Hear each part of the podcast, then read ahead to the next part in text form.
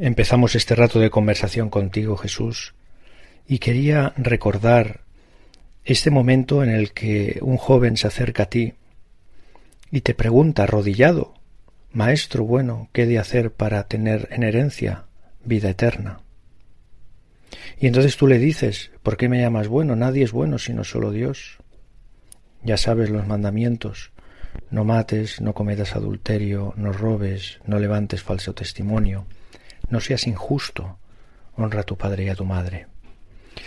Y entonces el chaval le dijo, Maestro, todo eso ya lo he guardado desde mi juventud. Y entonces tú, Jesús, mirando en él, poniendo en él su mira, tu mirada, lo amaste. Se te enterneció el corazón al oír esas palabras. Y entonces le dijiste, pues una cosa te falta. Anda, vende cuanto tienes y dáselo a los pobres, y tendrás un tesoro en el cielo. Luego ven y sígueme. El chico, sabemos el final, se va triste, porque dice el Evangelio, nos dice que tenía muchos bienes. Enlazo con esas palabras del Evangelio, con esas palabras tuyas, Jesús, de que no se puede servir a Dios y al dinero, que además no nos hemos de quedar con una cosa cerrada, sino en general. No podemos querer estar con Dios y no apartarnos de las cosas que nos atan a este mundo. No podemos poner una vela al diablo y otra a San Miguel, por decirlo con otra frase. Yo pensaba, Señor, que hemos venido aquí porque amamos, porque te amamos, porque amamos toda la, amamos sobre todas las cosas a este Dios que ha dado su vida por nosotros. Y queremos amarte, Señor, todavía más con toda nuestra alma y toda nuestra vida entera, que es lo único que vale la pena.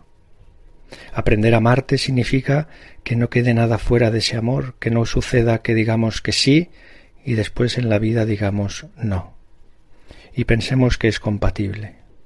Dios, tú Señor, eres exclusivo. Tu amor lo llena todo, lo exige todo. Servirte a ti, estar junto a ti, no significa apartarse del mundo, no significa que tengamos que dejar las cosas de este mundo, sino que todas esas cosas del mundo las llevemos hacia ti y nos conduzcan hacia ti, que te veamos detrás de todas las cosas. Por tanto, mm, pensemos en este rato de oración y hablemos con y hablando contigo, Jesús, en qué momentos yo pierdo esa unidad de vida, en qué momentos me doy cuenta de que sí soy cristiano, quiero vivir cristianamente, pero en este aspecto estoy lejos de Dios o me estoy alejando de Dios. Con mis amigos, amigas, con, mis familiares, con, con, con quien sea. En esta situación, en aquella otra, me acuerdo de una, de una anécdota de un, de un futbolista, ahora no recuerdo el nombre, de hace muchos años, que venía de un país comunista y él se declaraba comunista, ¿no? Comunista convencido. Y entonces eh, sorprendió una vez que salió al campo, a la cancha, al, campo, y entonces, antes de empezar, como hacen muchos futbolistas hoy en día, tocó el terreno de juego con la mano y se santiguó todos los periodistas quedaron súper asombrados porque, bueno, este tío es, es comunista. ¿Qué hace? Santiguándose, ¿no? Esa manifestación pública de, de, de fe. Y entonces al final del partido le entrevistaron y entonces le preguntaron, bueno, una cosa que nos ha sorprendido, ¿cómo es que usted se santigua cuando usted declara que es comunista? Y la respuesta no podía ser, no podía ser más surrealista. Y dice ese, dice, bueno, una cosa es lo que digo y otra cosa es lo que pienso. Pues esto es lo que tenemos que evitar.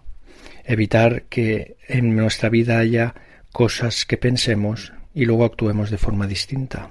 O al revés.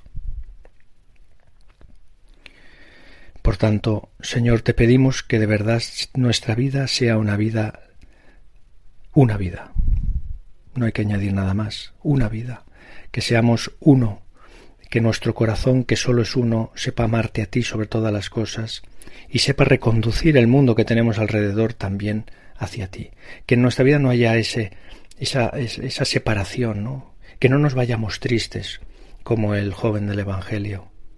El joven que se va triste porque no es capaz de dar su corazón a Dios. Vamos a darle el corazón a Dios hasta el último rincón, hasta la última cosa más pequeña, porque ahí encontraremos pues la alegría, encontraremos la felicidad y los demás encontrarán en nosotros al mismo Jesús. Señor, ayúdanos de verdad y le pedimos ayuda a nuestra Madre Santa María, que dijo sí y se mantuvo sí en todos los aspectos de su vida.